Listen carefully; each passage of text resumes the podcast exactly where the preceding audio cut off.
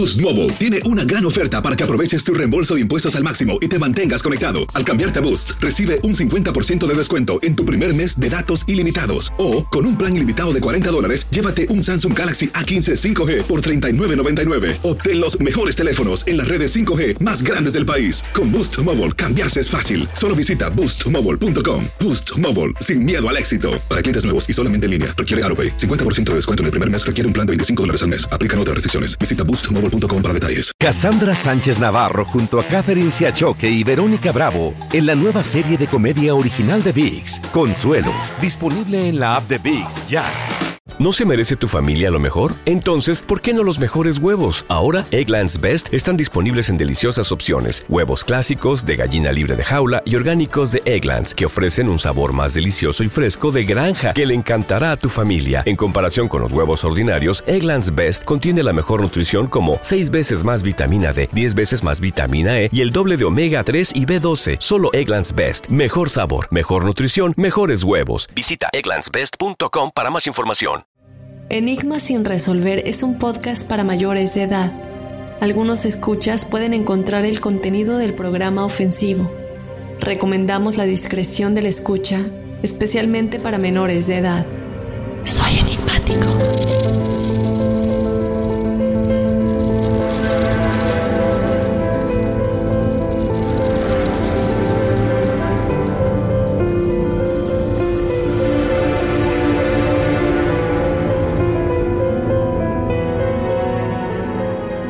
El incidente Cash Landrum fue un avistamiento de un objeto volador no identificado en los Estados Unidos en 1980, que según los testigos fue responsable de causar daños a la salud de las víctimas. De manera inusual para tales informes OVNI, esto resultó en procedimientos judiciales civiles. Después de que varios aviones militares fueran vistos siguiendo a este objeto y que la NASA se involucrara, el público no sabe hasta el día de hoy si confiar en la veracidad de la historia que las víctimas mantuvieron hasta el día de su muerte.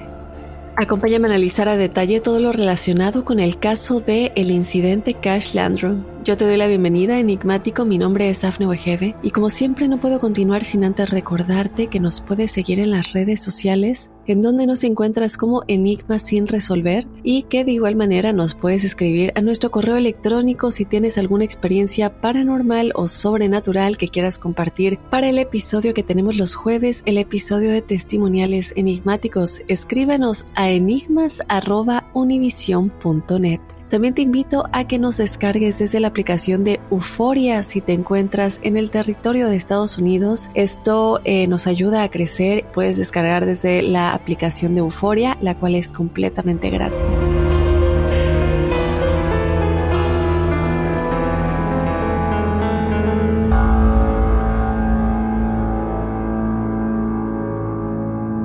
Boost Mobile tiene una gran oferta para que aproveches tu reembolso de impuestos al máximo y te mantengas conectado. Al cambiarte a Boost, recibe un 50% de descuento en tu primer mes de datos ilimitados. O, con un plan ilimitado de 40 dólares, llévate un Samsung Galaxy A15 5G por $39.99. Obtén los mejores teléfonos en las redes 5G más grandes del país. Con Boost Mobile, cambiarse es fácil. Solo visita boostmobile.com. Boost Mobile, sin miedo al éxito. Para clientes nuevos y solamente en línea, requiere AroPay. 50% de descuento en el primer mes requiere un plan de 25 dólares al mes. Aplican otras restricciones. Visita boostmobile.com para detalles. Cassandra Sánchez Navarro junto a Catherine Siachoque y Verónica Bravo en la nueva serie de comedia original de VIX, Consuelo, disponible en la app de VIX ya.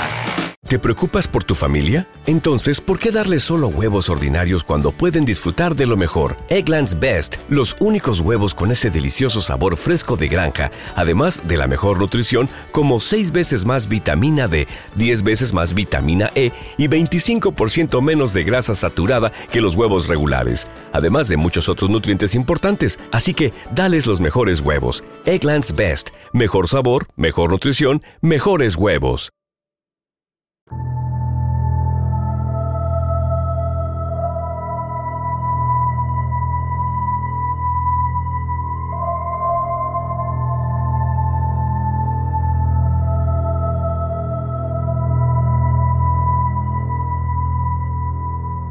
Comenzando ya con el episodio de esta semana, hablamos mucho de los encuentros de tercer tipo, pero hay otros tipos de encuentros de los cuales también vale la pena hablar.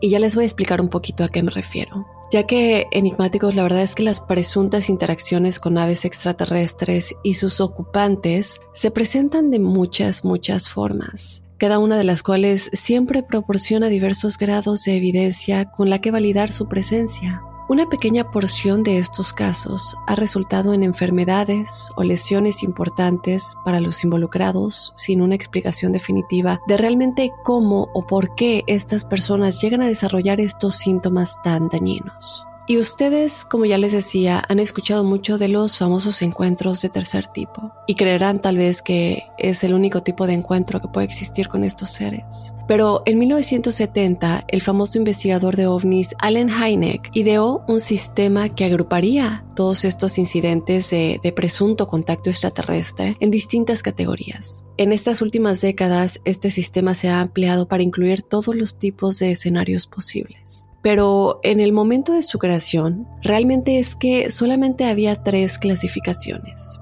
El nivel más bajo del sistema Heine, los encuentros del primer tipo, se definieron como avistamientos visuales distantes de supuestas naves alienígenas. Por el contrario, la categoría más alta, los encuentros del tercer tipo, los cuales tanto hemos escuchado que son estas interacciones humanas con los ocupantes de estas naves. Pero entre estos dos extremos se encuentra un amplio terreno intermedio, enigmáticos, en el que la nave y las entidades involucradas dejan alguna forma de evidencia física, sin interactuar directamente con ningún ser humano. Estos son clasificados como encuentros cercanos del segundo tipo, de lo cual estaremos hablando el día de hoy.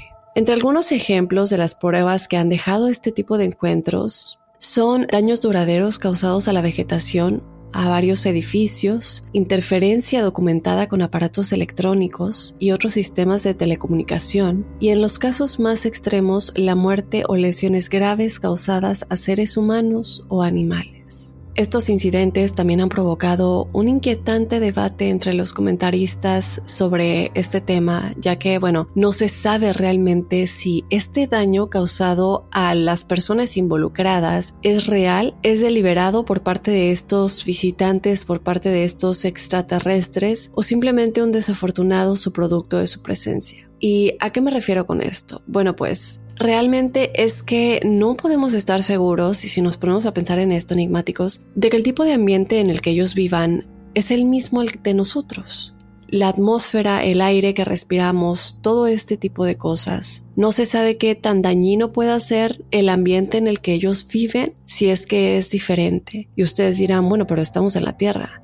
Sí, en efecto, pero ¿qué pasa si estos extraterrestres, que pueden ser muchas especies de muchos diferentes planetas, muchas diferentes galaxias y todo esto no tiene que ser específicamente la misma especie. Tal vez algunos de ellos traen este ambiente con ellos dentro de sus naves porque lo necesitan para sobrevivir, los que no hayan salido tal vez, porque sí vemos muchas historias de extraterrestres que se han visto caminando en bosques y cosas así. Digamos que esto es verdad, pero ¿qué tal si algunas de estas especies no pueden salir de sus naves porque necesitan su ambiente para sobrevivir, ¿cierto? Y este ambiente es algo que ellos tienen en su nave. Y, y, ya lo que estoy diciendo va a tener más sentido un poquito más adelante cuando explique más de, la historia que vamos a estar desarrollando el día de hoy en este episodio. Pero lo que quiero decir es, si ellos traen este ambiente dentro de su nave y en algún momento nosotros nos acercamos demasiado, a lo mejor es cuando se presentan estas lesiones de las cuales vamos a estar platicando el día de hoy, en el caso que tenemos el día de hoy, pero también en un caso muy similar que sucedió de igual manera, eh, que también quise incluir aquí como ejemplo de, de otra, otra cosa que podría también relacionarse con esto. Entonces, bueno, lo que sí está claro es que eh, la proximidad a presuntas naves extraterrestres, al menos en estos casos, y la proximidad también con sus ocupantes, ha demostrado una y otra vez ser extremadamente peligrosa con fuerzas invisibles y poderosas de alguna manera ejercidas durante estos incidentes, fuerzas que pueden conducir a lesiones a largo plazo e implicaciones duraderas para la salud de aquellos que tienen la mala suerte, diría yo, de haber presenciado tal evento. ¿Por qué mala suerte? Digo, porque puede ser suerte depende, dependiendo de cómo lo veamos, ¿no? Yo creo que muchos de nosotros nos gustaría presenciar contacto con estos seres, eh, pero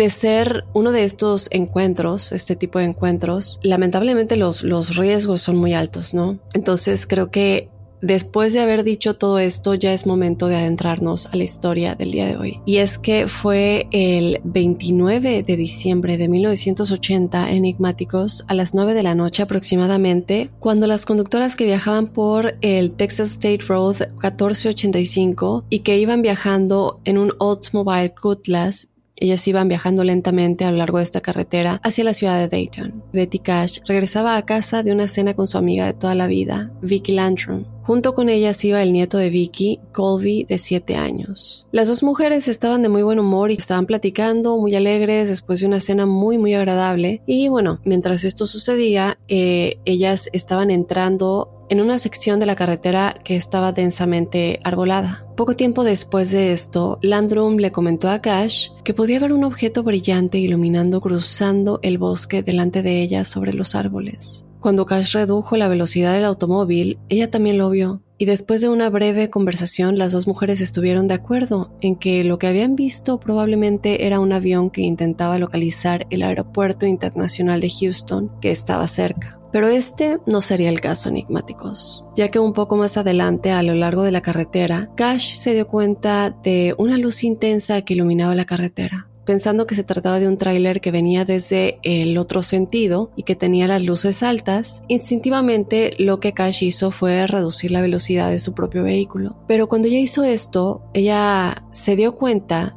de que la luz no parecía cambiar de intensidad mientras el vehículo se detuvo a un extremo de la carretera y también se dieron cuenta que la carretera estaba obstruida por una gran nave que flotaba a varios pies sobre el suelo. Más tarde pasarían a describirlo como aproximadamente del mismo tamaño que la parte superior de un tanque de agua, de estas que son grandes, que están arriba normalmente de edificios, de, hoteles y todo este tipo de cosas, haciendo referencia un poquito al caso de Elisa Lam. Eh, uno de estos tanques, por ejemplo, es a lo que ella se refiere, en este tipo de tanques enormes, ¿no? En el que, bueno, lamentablemente el cuerpo de Elisa Lam fue encontrado.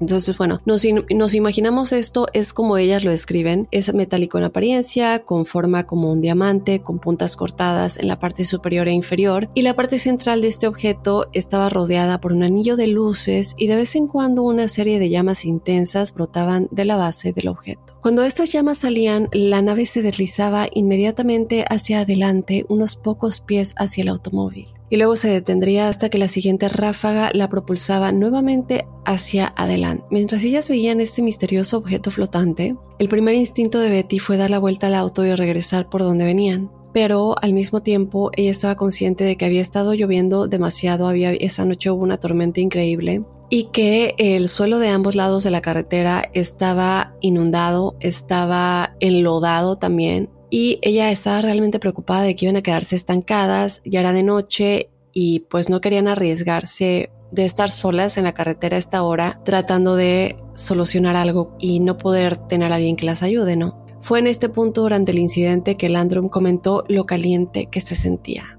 la temperatura comenzó a subir. Y es que Cash se dio cuenta enigmáticos que de repente, desde el momento en que se encontraron por primera vez con el objeto, la temperatura parecía haber aumentado constantemente dentro del automóvil. Landrum, quien era una cristiana devota, le dijo a su amiga que creía que lo que estaban presenciando era una especie de visita religiosa y declaró que quería salir del vehículo para verlo, para presenciarlo, pero cuando ella decide, bueno, el momento en el que ella dice voy a salir del vehículo, se detuvo ya que Colby se eh, comenzó a tener como un ataque en la parte de atrás y comenzó a agitarse muy fuerte, a golpear y entonces, bueno, estoy hablando del nieto, entonces ella decide, bueno, necesito calmarlo. Y en ese momento entonces Betty, Betty Cash dice, ok, bueno, quédate aquí con Colby, yo sí voy a salir a ver qué es lo que está sucediendo. Entonces ella sale del vehículo y luego lentamente comienza a caminar hacia esta nave flotante y se da cuenta que el intenso calor que producía está aumentando conforme ella se acerca más y más. Esto hace que ella se detenga porque ya comienza a quemarla realmente y regresa de nuevo al coche. Sin embargo, cuando ella trata de abrir la puerta,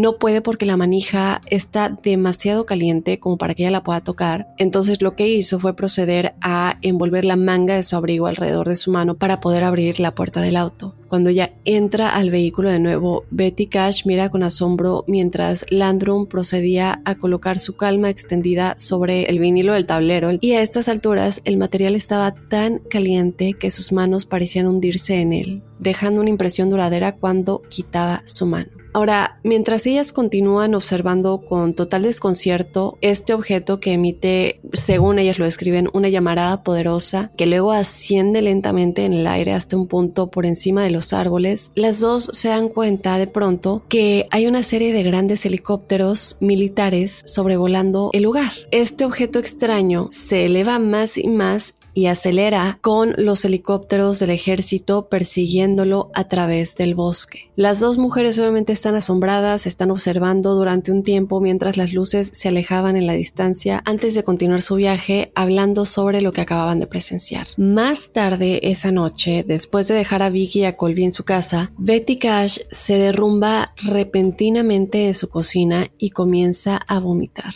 En efecto, en el transcurso de esa noche ella continuó estando muy muy enferma, además de sucumbir realmente a fuertes náuseas y diarrea. A la mañana siguiente ella decide que se está sintiendo demasiado mal, que esto no es normal y no parece ser la comida porque creo que todos nosotros nos podemos dar cuenta cuando estamos intoxicados por, por alguna reacción que tuvimos a algún tipo de comida, pero ella sabía que había algo más. ¿Por qué? Bueno, ella llama a Landrum, a Vicky Landrum, y Landrum admite que también está experimentando síntomas similares y que también Colby los está experimentando. Entonces, durante los próximos días, la condición de las dos mujeres continuó deteriorándose constantemente. Ambas se debilitaron y les era muy difícil concentrarse en lo más mínimo. La piel de Vicky, de Vicky Cash, pasó a desarrollar ampollas dolorosas similares a un ataque severo de quemaduras solares. Y cuando finalmente la revisaron en el hospital más cercano, los médicos también descubrieron que unas pequeñas porciones de su cabello estaban comenzando a caerse. Ahora, esto ustedes lo escuchan y ya,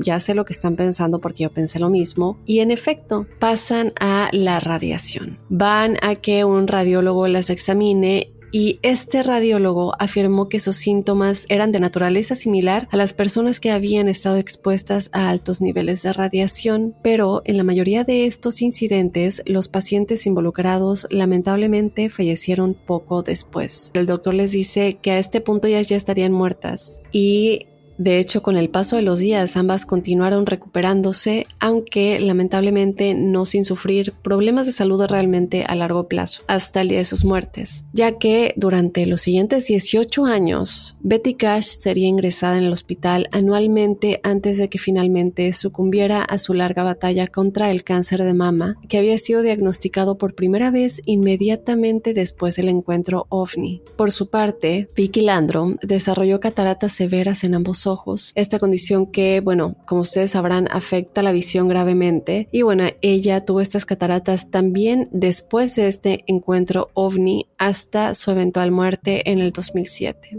Y ustedes ya están pensando en el nieto, desde luego, así es. Bueno, vamos a hablar un poquito de Colby, quien sí también se vio afectado significativamente, pero él sí logró recuperarse por completo sin desarrollar ninguna implicación de salud a largo plazo. Ahora, en los años que han pasado desde este incidente, se ha especulado mucho sobre qué realmente es lo que pudo haber causado las enfermedades sufridas por ambas mujeres después de este encuentro. Algunos creen, además de la radiación, que las mujeres pueden haber estado expuestas a algo con una propiedad infrarroja y potencialmente incluso algún aerosol o gas. La teoría predominante es que Cash se vio más afectada debido a que había abandonado temporalmente la poca protección que el vehículo le brindaba. Ya recuerdan que ella se salió del coche para acercarse después de que Landrum cree que esto es un encuentro eh, divino, ¿no? De alguna manera. Y es en este momento en el que ella eh, definitivamente se ve más expuesta. Ahora, quiero que hablemos de un caso similar y no hemos terminado con todo lo que sucedió con Betty y con Vicky porque vamos a pasar una parte pues muy de mucho debate, la verdad, de mucho, mucho debate que hasta el día de hoy nos hace pensar esto sucedió o no sucedió. Pero para poner un mejor contexto ante todo esto, yo quiero hablar de un caso similar, de algo que sucedió 30 años antes del incidente que involucró a Betty Cash y a Vicky Landrum, que es un encuentro aún más grave y que tuvo lugar en una zona remota del campo situada no lejos de las afueras de Buenos Aires, Argentina, cuando el testigo principal de este incidente, quien era un médico venezolano de nombre Enrique Bota, antes de calificar como médico, originalmente había obtenido una maestría en ingeniería. Estas credenciales en este campo realmente fueron las que lo llevaron a ser invitado a Argentina, siendo el de Venezuela, durante el verano de 1950 para trabajar en un proyecto de ingeniería rural. Una mañana, él conducía su coche rentado por la carretera hacia la zona rural de la Bahía Blanca, en donde había estado trabajando. Debido a la hora tan temprana, no había más tráfico en la carretera, por lo que él vio fácilmente lo que parecía ser un automóvil volcado en el campo. Pero enigmáticos, cuanto más se acerca al vehículo, más se dio cuenta de que no tenía ventanas o puertas obvias, y en cambio se parecía a un disco de metal sin rasgos distintivos de algún tipo. Él se detiene a una corta distancia del objeto, continúa observando durante varios minutos antes de decidir salir de su automóvil para ver más de cerca. Después de dar varias vueltas alrededor del extraño vehículo, él se da cuenta que hay una abertura en su costado que luego usó para ingresar. Ahora, ¿qué sucede en el interior? Nosotros siempre hemos querido saber cómo se ven estas naves por adentro, ¿no? Realmente, ¿qué es lo que hay? ¿Tienen un laboratorio? ¿O todo lo hacen por medio del pensamiento? No sé, muchas cosas, ¿no? Realmente es que no tenemos una idea muy clara de, de cómo se ven los interiores de estas naves, cómo las conducen y todo esto. Entonces, bueno, vamos a hablar de lo que había en el interior de esta nave. Para empezar, es que a Bota le resultaba muy muy difícil ver algo, ya que solo había una luz roja parpadeante adherida al techo. Y esto nos hace preguntarnos si estos seres a lo mejor no necesitan tanta luz para ver así como nosotros. Entonces, bueno, lentamente, a medida que los ojos de Bota se adaptaban a la penumbra del interior, él se da cuenta de que no estaba solo ya que a un lado había un gran panel de control de algún tipo, lleno de varios medidores y controles, como él nunca antes había visto, situado alrededor de una extraña consola con tres asientos metálicos, los cuales tenían pequeños dedos abrochados en ellos. Bota describió a los ocupantes de la nave como de aproximadamente cuatro pies de alto y vistiendo traje gris ajustado de algún tipo. Ahora me pregunto si este traje gris era realmente un traje o realmente es que ellos no usan ropa y es su cuerpo, ¿no? Él procede a llamar a las figuras, pero nadie le responde y al no recibir respuesta se acerca para ver si podía despertarlas. Bota recordaría más tarde que mientras se movía hacia las sillas, pasó la mano por el interior del objeto y se sorprendió al descubrir que tenía la textura de hule. A pesar de ser metálico en apariencia y nosotros nos imaginamos esta sensación, realmente es que tenía la sensación de hule. Cuando luego él sacudió a uno de los hombres sentados con uno de estos seres extraterrestres, se da cuenta que la piel debajo de sus dedos se sentía sólida y de textura casi carbonizada, así lo describió él. En ese momento, creyendo que los ocupantes habían fallecido en lo que sea que haya sucedido en este accidente, Bota sale corriendo del objeto y conduce directamente de regreso al hotel donde les contó a sus dos colegas lo que había visto. Los tres hombres se armaron debidamente con pistolas y luego regresaron al lugar solo para encontrar una misteriosa pila de ceniza oscura en donde alguna vez estuvo el objeto. Pero rastros del objeto ya no había. Cuando uno de los hombres recogió algunas de estas partículas en su palma, la piel de su mano gradualmente pasó a un tono color púrpura y permaneció así durante los siguientes tres días. Cuando los hombres comenzaron a dispersarse y caminar alrededor de la pila de cenizas, de repente vieron una serie de extrañas luces rojas acercándose en el cielo lejano, y perdiendo los nervios, los tres corrieron de regreso a su auto y se fueron lo más rápido posible tomando un par de fotos borrosas de las luces voladoras mientras lo hacían. Entonces, ¿en dónde está la conexión con el caso anterior? Bueno, enigmáticos, es que al igual que con el avistamiento del Andromikash, en los días posteriores al evento, la piel del rostro de Enrique Bota comenzó a ampollarse severamente, y la huella del lugar en donde había estado usando sus lentes permaneció marcada y no se desvaneció durante varias semanas. Cuando él estuvo postrado en cama con síntomas similares a los de Becky y Vicky y fiebre severa que lo habían abrumado, Bota finalmente fue trasladado de urgencia al hospital. Los médicos le llevaron a cabo una serie de pruebas, preocupados de que hubiera sucumbido a una forma de envenenamiento por radiación, pero sin embargo no se pudo encontrar ningún rastro de esto durante las pruebas. Durante varios años, ninguno de los tres hombres se permitió hablar sobre el incidente hasta que finalmente convencieron a Bota para que asistiera a una conferencia ovni en donde habló sobre la experiencia. Esto realmente lo llevaría a guardar sus recuerdos de lo que había sucedido en un libro que tituló Situación Roja. Ahora ya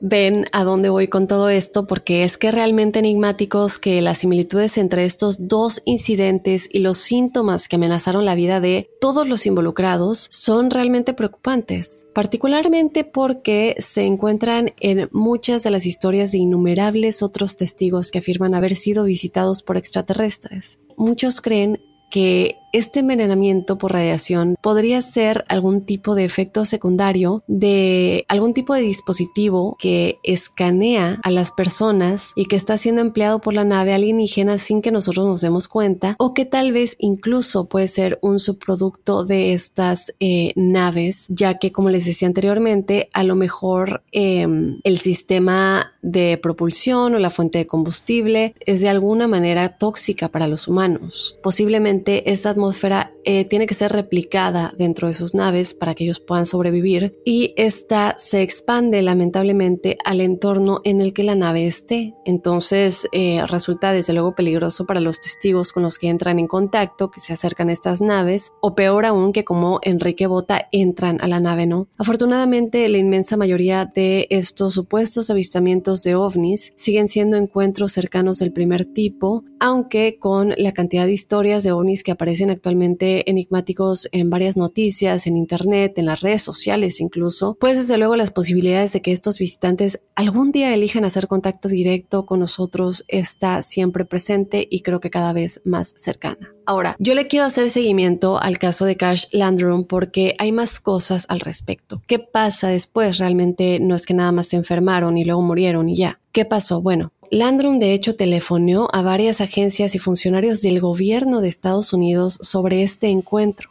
Cuando ella telefoneó a la NASA, de hecho, se dirigió hacia el ingeniero aeroespacial de la NASA, John Schuessler, quien estuvo interesado durante mucho tiempo en los ovnis. Ahora, con algunos asociados del grupo de investigación civil OVNI Red OVNI Mutua, Schuessler comenzó a investigar el caso y luego escribió artículos y un libro sobre el tema. De hecho, también el astrónomo Alan Hendry del Centro de Estudios OVNI también investigó brevemente este incidente Cash Landrum que se volvió extremadamente famoso a nivel internacional. Ahora, debido a la presencia de los helicópteros militares, los testigos presumieron que al menos una rama de las Fuerzas Armadas de Estados Unidos presenció el objeto o lo estaban persiguiendo o lo estaban escoltando. Sin embargo, los investigadores no pudieron encontrar evidencia que vincule a los helicópteros con ninguna rama del ejército. Ahora, en 1982, el teniente coronel George Saran del Departamento del Inspector General del Ejército comenzó la única investigación gubernamental formal exhaustiva sobre el supuesto encuentro OVNI Cash Landrum él no pudo realmente enigmáticos encontrar ninguna evidencia de que los helicópteros que las testigos afirmaron haber visto pertenecieron a las Fuerzas Armadas de Estados Unidos. Él declaró que la señora Landrum y la señora Cash eran creíbles y que había un policía y su esposa que también fueron testigos de estos 12 helicópteros que estaban cerca del lugar donde sucedió el encuentro ovni. También dijo que no se percibió que alguien estuviera tratando de exagerar la verdad. Ahora, en 1988, el periodista y escéptico, porque tenemos que hablar de los escépticos igual, Philip J. Klass encontró algunas razones para dudar de la historia de Cash Landrum y ahora sí vamos a empezar a tratar de sacar nuestras conclusiones. Cuando Schuessler inspeccionó el auto de Betty a principios de 1981 y usó equipo para poder verificar la radioactividad, no encontró ninguna en el vehículo. Presumiblemente también verificó la radioactividad cuando visitó el sitio del presunto incidente y tampoco encontró radiación anormal. Él no proporciona ningún dato médico sobre la salud de Betty antes del incidente ovni y tampoco proporciona ningún dato médico sobre la salud previa de Vicky o Colby. Yo creo que esto es importante mencionar porque nos estamos enfocando únicamente en una parte de los hechos y de lo que sucedió y no en algo que también se tiene que estudiar, ¿no? En 1994, otro escéptico de ovnis, el llamado Stuart Campbell, sugirió que tanto Betty como Landrum como Colby, el nieto, podrían haber estado observando un espejismo de Canopus que estaba exactamente en línea con la carretera y que estaba a 26 grados por debajo del horizonte en ese momento, en ese mismo lugar. Otros investigadores de ovnis señalaron que la radiación de alta energía del tipo que puede causar daños a los seres humanos, como la radiación gamma, no induce radioactividad en los objetos y no habría dejado ninguna radioactividad residual en el área, lo cual explicaría el por qué Schessler no habría encontrado nada.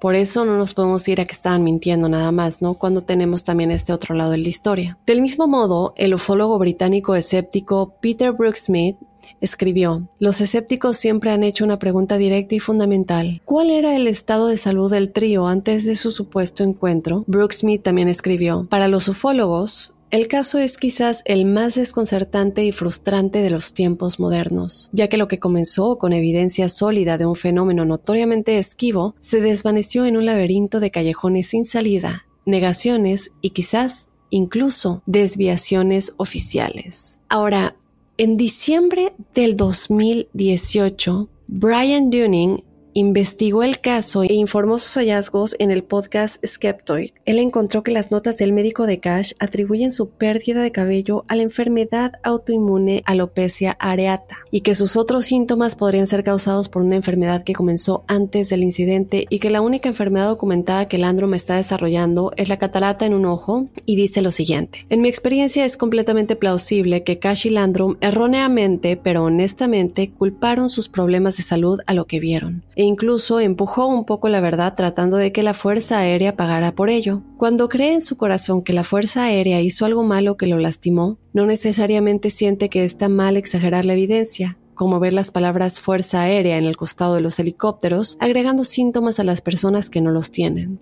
incluso simulando quemaduras solares en el brazo siempre y cuando sea en busca de lo que usted cree que es un acuerdo justo. Entonces aquí básicamente está diciendo que ellas están mintiendo y que pues quieren tomar ventaja, ¿no? De haber visto estos helicópteros que tenían fuerza aérea en los costados y que pues todo está inventado. No sé, enigmáticos, no sé qué piensan ustedes. Y a pesar de que vemos lo que habían dicho los doctores anteriormente de que estos síntomas es porque estuvieron en contacto con radiación, con fuertes altos niveles de, radiación. Existen otras versiones como por ejemplo la de Brad Sparks, quien dice y sostiene que aunque los síntomas fueron algo similares a los causados por la radiación, la rapidez de aparición solo fue consistente con una dosis masiva que habría significado una muerte segura en unos pocos días. Dado que las tres víctimas vivieron durante muchos años después del incidente, Sparks sugiere que la causa de los síntomas fue algún tipo de contaminación química, presumiblemente por un aerosol. Ahora, más tarde, los investigadores localizaron a un oficial de policía de Dayton, el detective Lamar Walker, y a su esposa, quienes afirmaron haber visto 12 helicópteros tipo militar cerca de la misma área en la que su supuestamente ocurrió el evento, eh, este incidente, ¿no? Cash Landrum. Y aproximadamente al mismo tiempo. Y de hecho, son los mismos testigos de los que les comentaba hace un momento que lo habían visto y que se comentaba también son testigos creíbles. Pero ¿qué pasa? que ellos sí afirman haber visto a los helicópteros militares, pero no a un objeto grande con forma de diamante siendo perseguido por estos. Un día, de hecho, en 1981, en abril para ser exacta, un helicóptero CH-47 voló en Dayton mientras Colby se encontraba en el jardín de su casa mirando y él se molestó muchísimo. Dice que su reacción fue exagerada y comenzó a tener como un ataque de ansiedad y todo esto. Entonces, Landrum decide llevarlo al lugar donde había aterrizado el helicóptero con la esperanza de que pareciera menos aterrador en tierra. Y cuando llegaron a la zona de aterrizaje, encontraron a mucha gente ahí y tuvieron que esperar un tiempo antes de que se les permitiera entrar al helicóptero y hablar con el piloto. Landrum y otro visitante afirmaron que el piloto dijo que había estado en el área antes con el propósito de verificar un ovni con problemas cerca de la localidad de Hoffman. Cuando Landrum le dijo al piloto lo lo contenta que estaba de verlo porque ella había sido una de las personas quemadas por ese ovni, se negó a seguir hablando con ellos dos y los sacó del avión. Así es, a mí esto me dice mucho, evidentemente no nos van a decir, sí, era yo y, y, yo tuve que ver con este incidente, no, no sé, enigmáticos. Yo quiero saber ustedes qué opinan de este incidente Cash Landrum, como siempre, y tratar de entender un poco los varios tipos de encuentros, qué es lo que sucede con cada uno de ellos y qué tipo de contacto contacto podemos tener en caso de que en un futuro lo podamos tener? O tal vez ellos saben que nos pueden dañar físicamente y tratan de evitarlo lo más que pueden y es por eso que no se han puesto en contacto con nosotros, pero sí con sus naves dejan varios mensajes como los crop circles o tratan de alertarnos con mensajes telepáticos como lo vimos en el caso de, la escuela del encuentro de la escuela Ariel. Ay, y bueno, muchas, muchas cosas enigmáticos. Yo quiero saber ustedes qué opinan, creen o no que esto realmente sucedió, qué opinan de lo que dicen los escépticos, qué opinan de las reacciones que tuvieron de salud física con la radiación y qué opinan también del caso de Enrique Bota de Buenos Aires, Argentina, este venezolano que tuvo este encuentro también de igual manera y que no estaba solo, ¿no? También había dos personas con él. Después, sí, posteriormente, pero pudieron ver lo que le pasó a su mano eh, y, otras cosas que, de las que fueron testigos. Entonces, ya saben, váyanse ya en este momento a nuestras redes sociales, Enigmas sin resolver. Estamos en Instagram y en Facebook a dejarnos todos sus comentarios y también escríbanos su experiencia paranormal o sobrenatural a enigmas.univision.net en donde estamos leyendo todos sus mensajitos y estamos incluyendo tu historia paranormal o sobrenatural en el episodio de testimoniales enigmáticos. Yo te recuerdo que esta experiencia no tiene que ser escrita, nos puedes mandar una nota de voz. Si la quieres contar de nota voz y crees que es más fácil, muchas veces es mejor cuando lo contamos de nuestra propia voz, así no se nos olvidan detalles, ¿no? Entonces, escríbenos a enigmas.univision.net, ya sea tu historia escrita y yo la leo o una nota de voz y sacamos esa nota de voz en el programa. No te olvides de decir que nos autorizas de que digamos tu nombre o si prefieres permanecer anónimo. Y antes de irme también te recuerdo que nos descargues por favor desde la aplicación de Euforia, la cual es completamente gratis. Eh, descargas la aplicación en tu celular si estás en el territorio de Estados Unidos y que nos escuches desde esta plataforma. Y bueno, de esta manera nos despedimos. Yo soy Dafne Wegebe y te espero el jueves con los testimoniales enigmáticos y luego el lunes con otro enigma sin resolver. Soy enigmático.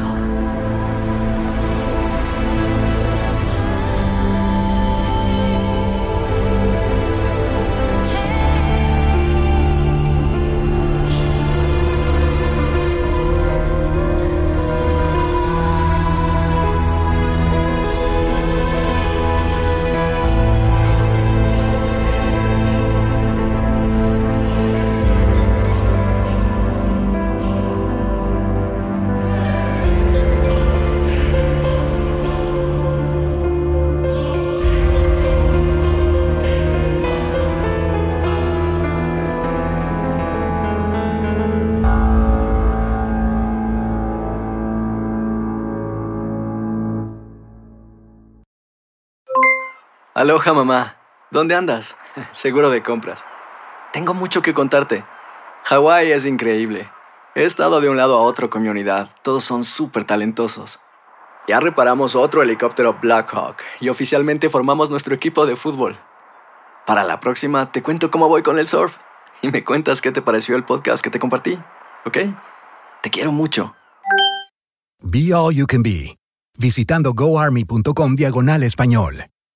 Boost Mobile tiene una gran oferta para que aproveches tu reembolso de impuestos al máximo y te mantengas conectado. Al cambiarte a Boost, recibe un 50% de descuento en tu primer mes de datos ilimitados. O, con un plan ilimitado de 40 dólares, llévate un Samsung Galaxy A15 5G por $39.99. Obtén los mejores teléfonos en las redes 5G más grandes del país. Con Boost Mobile, cambiarse es fácil. Solo visita boostmobile.com. Boost Mobile, sin miedo al éxito. Para clientes nuevos y solamente en línea, requiere AroPay. 50% de descuento en el primer mes requiere un plan de 25 dólares al mes. Aplican otras restricciones. Visita boostmobile para detalles. Cassandra Sánchez Navarro junto a Catherine Siachoque y Verónica Bravo en la nueva serie de comedia original de Vix, Consuelo, disponible en la app de Vix ya.